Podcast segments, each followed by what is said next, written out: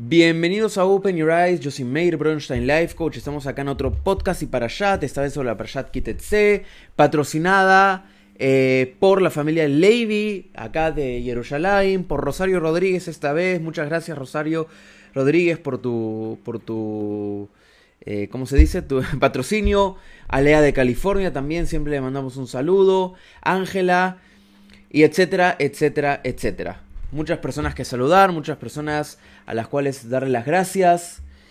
Y bueno, ah, también muy importante, un refuash leima, una pronta recuperación para Manuel Elías Ayala Dávila, el padre de uno, un querido amigo de Open Your Eyes, que también patrocina el próximo podcast eh, para Shad. Así que deseamos una pronta recuperación y refuash leima. Ahora bien, este podcast uh, para Shad va a ser un poquitito corto, eh, en comparación con los otros, porque nos vamos a centrar solamente en la primera parte de la Parashata Shabua, que dice, el Hamá, cuando salgas a la guerra, alo el beijo, eh, unesunoi, Hashem eloeijo beyadeijo, eh, a la guerra contra tus enemigos y el Eterno tu Dios los entregue en tus manos. Hasta ahí. Eso es todo lo que nos vamos a centrar en esta Parashata Shabua. Aunque no lo crean. Pero también después vamos a repasar un poquitito las, las leyes que nos revela esta Parashata Shabua. Es muy importante recordar siempre que la palabra Torah en gematria, esto lo dice el Talmud, esto lo descubrieron nuestros sabios, para que vean un poco la inteligencia de los sabios talmúdicos. La palabra Torah en gematria, ustedes saben que cada letra hebrea tiene un valor numérico. En el hebreo no existen los números como 1, 2 y 3, sino que la letra es una letra y a la par es un valor numérico. Aleph es 1, ¿no? Entonces Bet es 2 y así. Eh, la palabra Torah tiene la gematria, o sea, tiene el valor numérico de 613. ¿Y qué son 613? Las mitzvot, los, preceptos que, Dios le dio a Moshe eh, y al pueblo judío en el monte Sinaí y se los reveló dándole la Torah, cuya gematria no son 613. Entonces todas las parayotas Shabua, eh, perdón, todas las, claro, todas las parayot en realidad no Shabua, sino todas las parayot tienen siempre eh, algún que otro precepto para darnos. Y acá tenemos muchos preceptos interesantes. Pero me quiero quedar primero eh, con la primera parte de la Parashat que dice, cuando salgas a la guerra contra tus enemigos y el Eterno, tu Dios, los entregue en tus manos. La gran lucha del judío no es simplemente la lucha por la justicia y también la lucha por, la, por el bienestar y la lucha por la paz.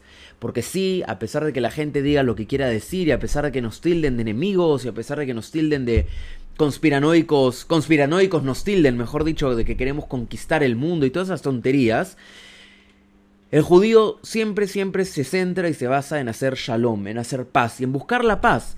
No por nada, y lo pueden ver, en el, está documentado y etcétera. Hay países que tienen muy mala relación con Israel, hay países incluso que no tienen o no quieren tener relación con Israel, pero en el, en el momento en que estos países necesitan ayuda humanitaria, Israel es el primer país que manda ayuda humanitaria. Pasó en el terremoto de Perú, pasó en el terremoto de México, pasó en Argentina en algunas ocasiones, pasó en España, pasó en Alemania, pasó en Turquía. Israel siempre está mandando ayuda humanitaria a los países y siempre está buscando shalom. Ahora, no hay que olvidarnos que, claro, para tener shalom uno tiene que tomar medidas con las personas que nos quieren sacar ese shalom, que nos quieren privar de esa paz. Obviamente Israel va a reaccionar con armamento bélico si es que un país o un grupo nos pone a nosotros en jaque con su armamento bélico.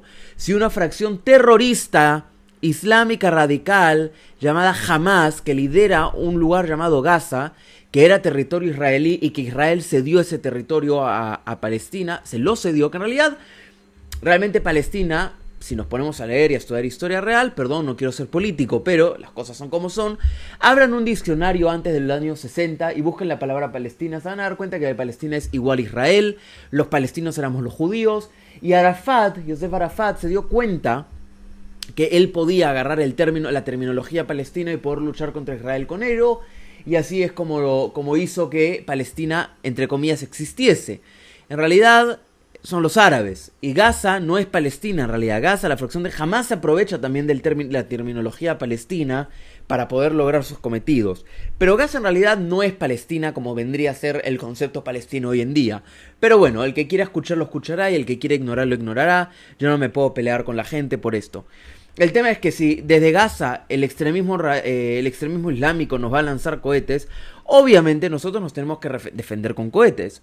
Es lógico, ¿no? Buscar el shalom no significa que nos vamos a dejar matar, como ha ocurrido siempre en casi toda la historia. Como decía el Rav Lau, el gran Rav Lau, Rav Rashid, rabino principal de Israel, él dijo, los judíos durante toda nuestra historia nos hemos dejado matar, es hora de que nos dejemos vivir y que demostremos que podemos estar unidos en, la lucha y en la búsqueda de la vida y el shalom. Eh, una de las cosas con las que el judío lucha todos los días de su vida es el Yetzer Ara. El Yetzer Ara es el instinto del mal. Todas las personas nacemos siendo malas. Esto está escrito en la Torah, en Bereshit, donde dice que desde el momento de... ¿cómo, ¿Cómo está escrito? Un segundo. Desde el momento de... voy a buscarlo. Perdón, perdón, pero si lo vamos a decir, lo vamos a decir bien. Está escrito en la Torah Lev Adam Rak eh, ¿Qué significa? La inclinación del, eh, del, corazón del hombre es malo desde su juventud. Rashi nos cuenta que juventud no significa desde que tiene 10 años o 15 años, sino desde que nace. Desde el momento en que sale del útero de la madre. Desde ahí el corazón tiene inclinación mala. El Talmud, en eh, Masejet Sanedrin, hay una historia muy interesante de un romano que viene al Rab. Hoy ahora no me acuerdo el nombre del Rab. Bueno, no voy a, no, voy a continuar, perdón. Pero bueno, viene este romano y le pregunta desde qué momento somos malos, ¿no?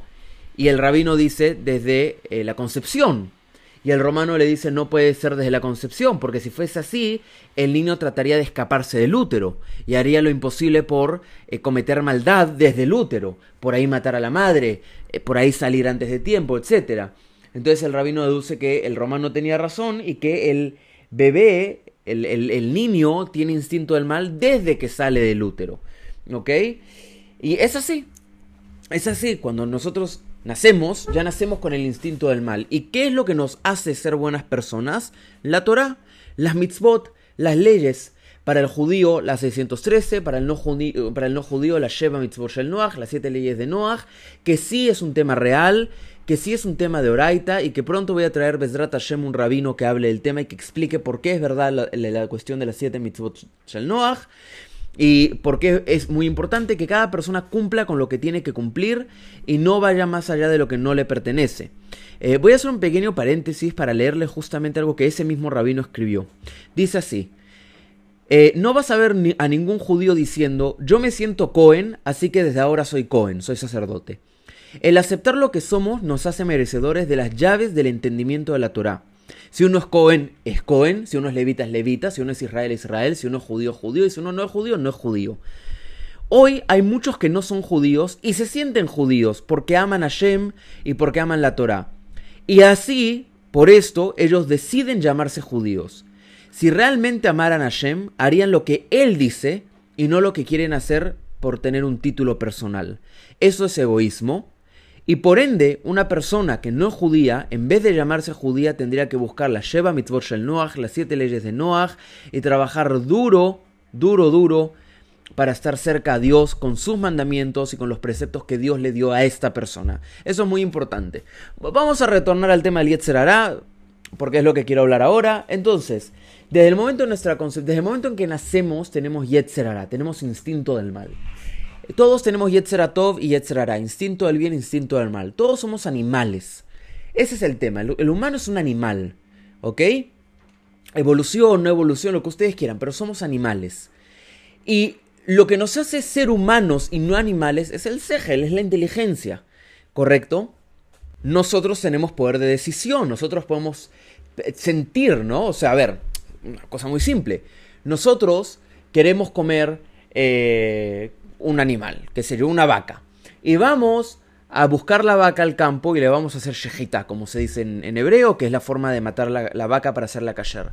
Y vemos que vamos a buscar la vaca y vemos que la vaca tiene una vaquita, un becerrito, ah, parado al lado de ella. Y nosotros sentimos pena de quitarle al becerro su madre.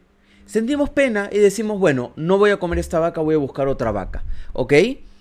Un león que tiene hambre va a ir por una gacela. Y el león no le va a importar si la gacela tiene bebés o no, si tiene crías o no. El león la va a agarrar y la va a comer. Lo mismo, un, eh, nosotros los hombres, los humanos, cuando tenemos que ayunar por, una festividad o tenemos que ayunar por, luto de la destrucción del templo lo que sea, ayunamos. Y por más que tengamos muchísima hambre, nosotros decimos primero a Kadosh Baruchu, primero a Shem y después la comida. Vamos a esperar, voy a ayunar, voy a sentir la pena y el remordimiento de haber perdido mi templo. Un conejo que está en ayunas y quiere comer, a la primera que ve una zanahoria va a ir corriendo y la va a comer. Los animales tienen sentimientos, sí. Los animales tienen inteligencia, sí. Pero, pero no tienen libre albedrío. Los animales son instintivos. Si tú le pegas a un perro, el perro va a sentir ese dolor. Pero también el perro va a ser instintivo y si tiene que salir a cazar algo, lo va a salir a cazar. Si tú le disparas a un león, para hacer caza, lo cual es terrible, pero si tú disparas a un león para hacer caza, el león va a sentir esa bala y le va a doler. Pero si el león tiene que saltar hacia el humano y, destrozarlo con sus dientes, lo va a hacer. Esa es la cosa. El, animal no tiene libre albedrío, el hombre sí. Pero también el hombre es instintivo, y ahí es donde entra el Yetzer y el Yetzer Cuando el hombre actúa en aras del bien y en aras del entendimiento, sin impulsividad, el hombre está siguiendo su Yetzeratov. Está entendiendo que hay una Torah, está entendiendo que hay leyes, está entendiendo que hay formas de, hacer las cosas, hay un tiempo para las cosas, hay un Dios que lo controla todo. Yetzeratov, yo sigo los caminos de la Torah. El hombre que agarra y dice, bueno, estoy excitado, me voy a ir a... Dios no lo quiera jamás, pero estoy excitado, me voy a violar a una chica, Hasbe Shalom, Dios no lo quiera, entonces lo voy a hacer. Ese hombre está haciendo, además de una, una penalidad terrible, está siguiendo su Yetzer El Yetzer nos pone en situaciones que realmente nos hacen no solamente pecar, sino ser personas bajísimas, bajísimas, bajísimas, bajísimas lo más bajo espiritualmente. Y Yetzerara actúa de muchas, muchas formas, pero siempre es instintivo, ¿no? Estoy en ayunas porque se destruyó el templo de Jerusalén y voy a ayunar en, aras del recuerdo. Mmm, pero qué rico unos churros. Mmm, pero qué rico un sándwich. Mm. Y el Yetzerara está atrás tuyo diciéndote, no como en las caricaturas, que está el ángel en un hombro y el demonio en otro hombro. Bueno, así el está en el, en el hombro diciéndote, oye, ¿te comes un pedacito del sándwich? Pasa nada, es solo un pedacito. Y así funciona el Yetzerará. Y tú vas y comes un pedacito de ese sándwich y después empiezas otro pedacito y otro pedacito y otro pedacito. Así es como funciona el Yetzerará. Y la gran lucha que hace el judío y el humano en general, que, que es un humano que entiende a Dios como uno y único, y lo sigue sin falta y sin duda, y lo ama y lo adora porque sabe que Él es el creador, el judío con las 613 leyes y el Benei con las 7, va y lucha contra ese instinto del mal. Y la parashat empieza, y esto lo quiero leer porque es lo que los, grandes rebes hasídicos tienen el consenso general de que de esto se trata. Kitzetzele milhama, deja un esatoy Hashem hijo. ¿Qué significa? Cuando salgas a la guerra contra tus enemigos y el eterno tu Dios los entregue en tus manos. Enemigos no es solamente lo físico, no es solamente que tú vas en guerra contra tal pueblo o tal pueblo. Es en guerra contra el Yetzerara. Cuando tú salgas a la guerra contra el Yetzerara y el Yetzerara te diga, oye, mira, yo sé que este, qué sé a ver, por ejemplo, una, una mitzvah de la Torah.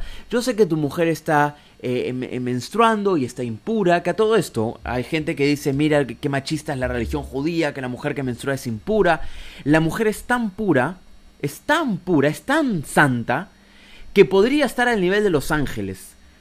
Y Hashem decidió, porque como nada puede estar a nivel de un ángel, más que los mismos ángeles, Hashem, que en realidad los mismos ángeles son, eh, digamos, robots de Dios, o sea, son en realidad esencia de Dios, esencia divina. Un ángel no actúa si Dios no, le da el permiso de actuar como Dios quiere que el ángel actúe, ¿no? Como la mujer es tan pura y está tan elevada, Dios tenía que darle algo de impureza para que no sea, o no esté, mejor dicho, al nivel de un ángel. Por eso es que la mujer cuando menstrua es impura, para no estar al nivel de un ángel. Esa es una explicación que a mí me parece muy lógica, muy bonita además, y bueno, la Torah nos prohíbe tener relaciones con la mujer que está menstruando o la mujer que menstruó y todavía es nida, o sea, todavía es impura y tiene que ir a la migbe a purificarse. ¿Ok? Entonces, em, es como el Yetzer Hará está ahí diciéndote, ¿no? Te está haciendo la guerra y te está diciendo, oye, mira, estás excitado, quieres tener relaciones, anda con tu mujer, es impura, todo lo que quieras, pero es tu mujer. Ya la has tenido, ya se han tenido, ya se han besado, ya han tenido relaciones, cuántas veces. Anda con tu mujer. ¿Qué importa que sea impura una vez? No va a pasar nada. Ese es el Yetzer hablando. Y cuando tú salgas a la guerra con Yetzer y te digas, no, no, mi mujer es impura, yo voy a respetar el tiempo de impureza, voy a respetar la palabra de Riboino Sheloilom de Hashem que me dio esta laja, esta ley, y no voy a hacer eso. Esa es la guerra que tú estás liderando, contra tus enemigos, contra ese Yetzirah empujándote diciendo, haz el mal, haz el mal, haz el mal, ¿no? Y después dice, el eterno tu Dios los entrega en tus manos. Significa que Hashem te va a ayudar y te va a dar la fuerza para vencer ese Yetzirah que te está diciendo, haz el mal, haz el mal. ¿Qué pasa? Oye, ya comiste una vez esto, oye, ya ayunaste muchas veces, ya tuviste relaciones, ya hiciste esto, ya hiciste lo otro. Haz el mal, haz el mal, vamos. ¿Cuál es el problema? Ese es el Yetzer Y la guerra que libra el hombre, el judío, el yid, la persona, el Benay Noach, etc., es justamente justamente contra esa vocecita que te está ahí dando una corazonada diciéndote haz el mal, haz el mal, haz el mal. Y cuando nosotros logramos vencer esa vocecita es cuando Hashem, bueno está con nosotros y nos entrega al enemigo en la mano porque nosotros hemos vencido al Yetzer Hará. Pero para aclarar una cosa, para aclarar una cosa, el Yetzer Hará está con nosotros 24-7 minuto, segundo tras segundo.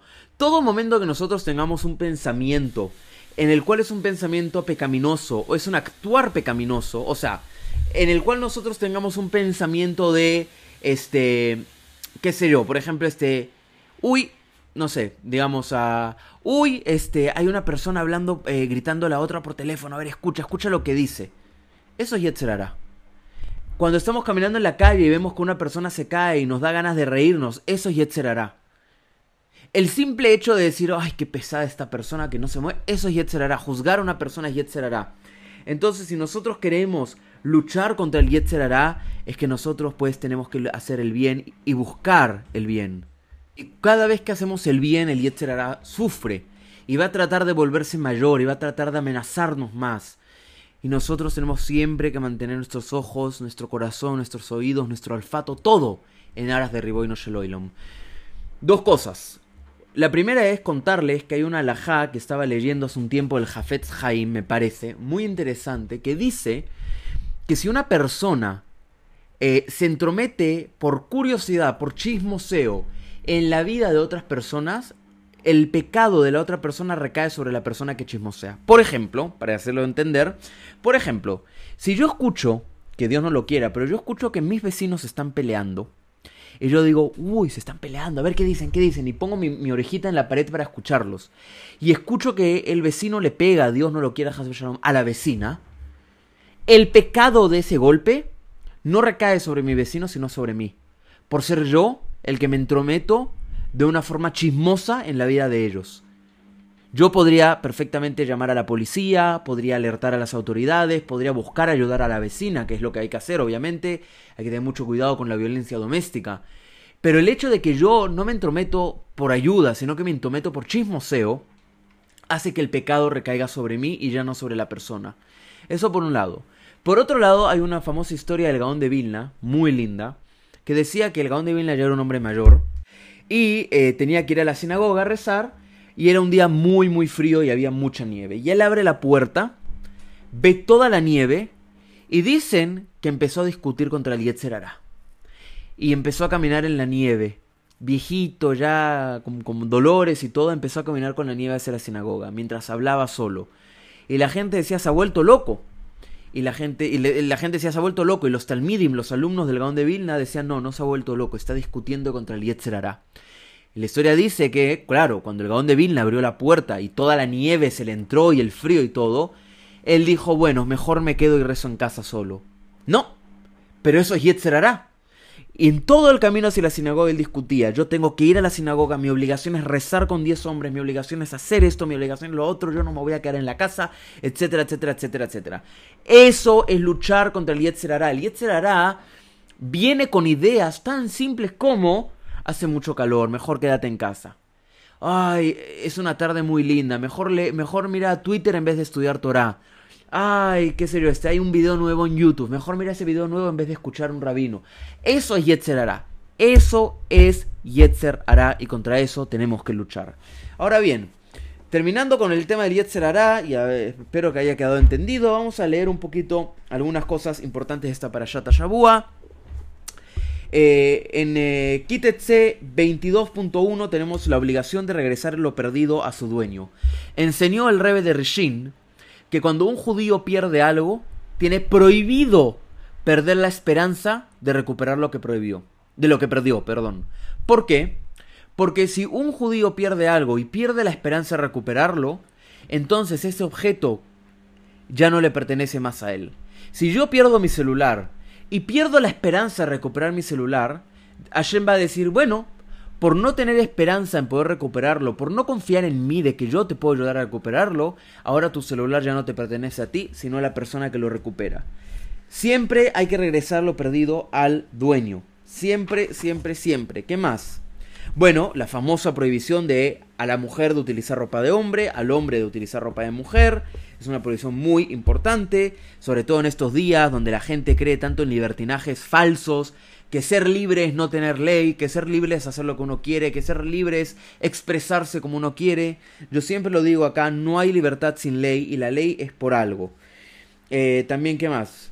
Bueno, está la prohibición de, eh, de, que el marido divorcie, eso está en la Torah, el divorcio es de Torah. Una persona me dijo que el divorcio es algo de los sabios judíos del Talmud y que, y que este, por eso es que está mal el Talmud, no sé qué, no sé cuánto. Bueno, no, es de Torah divorciar a la mujer en ciertos motivos. Y eh, el, el, marido que difama a la mujer no puede divorciarla después por, por el daño que le hizo. Eh, ¿Qué más? Bueno, no se puede aceptar como testigo al pariente de una persona que está siendo juzgada. Eh, no se puede tomar objeto de empeño de una viuda. Eh, estoy, estoy, leyendo eh, las, las, leyes así en, de forma... No, no, no en orden, sino las que me parecen más importantes y más... Eh, ¿Sabes? Más importantes y más... Eh, como que se, pueden cumplir por todos. Por ejemplo, prohibir, prohibición para una mujer de tener relaciones conyugales fuera del matrimonio, eh, prohibición de afligir a un esclavo que huyó de su amo hacia la tierra de Israel. Eso nos enseña la importancia de todos de venir a la tierra de Israel, incluso los, los judíos que son esclavizados por otros judíos. Eh, ¿Qué más? ¿Qué más? ¿Qué más? ¿Qué más? ¿Qué más? ¿Qué más? Prohibición de tomar un empeño, eh, en empeño un objeto a la fuerza. Bueno, eh, precepto de divorciar a la esposa con un documento de divorcio para que la mujer pueda después casarse y para que la mujer pueda recibir lo que le corresponde. ¿Ven? Esto nos enseña que la Torah es la, la Torah y la, la civilización eh, judía, hebrea en ese entonces, pero ahora eh, judía, siempre ha sido la primera civilización en, traer leyes eh, civiles y leyes humanas, digamos, ¿no? precepto de pagar al trabajador en su día. Eso es muy importante, lo dice la Torah en esta parashat. Y bueno, hasta acá entonces. Soy Meir Bronstein, Life Coach, y bueno, les deseo un Shabbat Shalom, Akit Chávez, todo lo mejor. Espero que este podcast y parashat haya sido eh, de su ayuda y de su agrado, y que aprendamos siempre a luchar contra el Yetzer que entendamos que es muy simple caer en las tentaciones y que, que podemos, podemos evitarlas con mucha fuerza, con muchísima, muchísima fuerza de voluntad sobre todo, y aprendiendo a hablar contra el Yetzer. Lo repito, ¿cómo hablamos contra el Yetzer? Hablamos contra los impulsos negativos en nuestras vidas. Soy Meir Bronstein, Life Coach. Hasta un próximo podcast y para chat.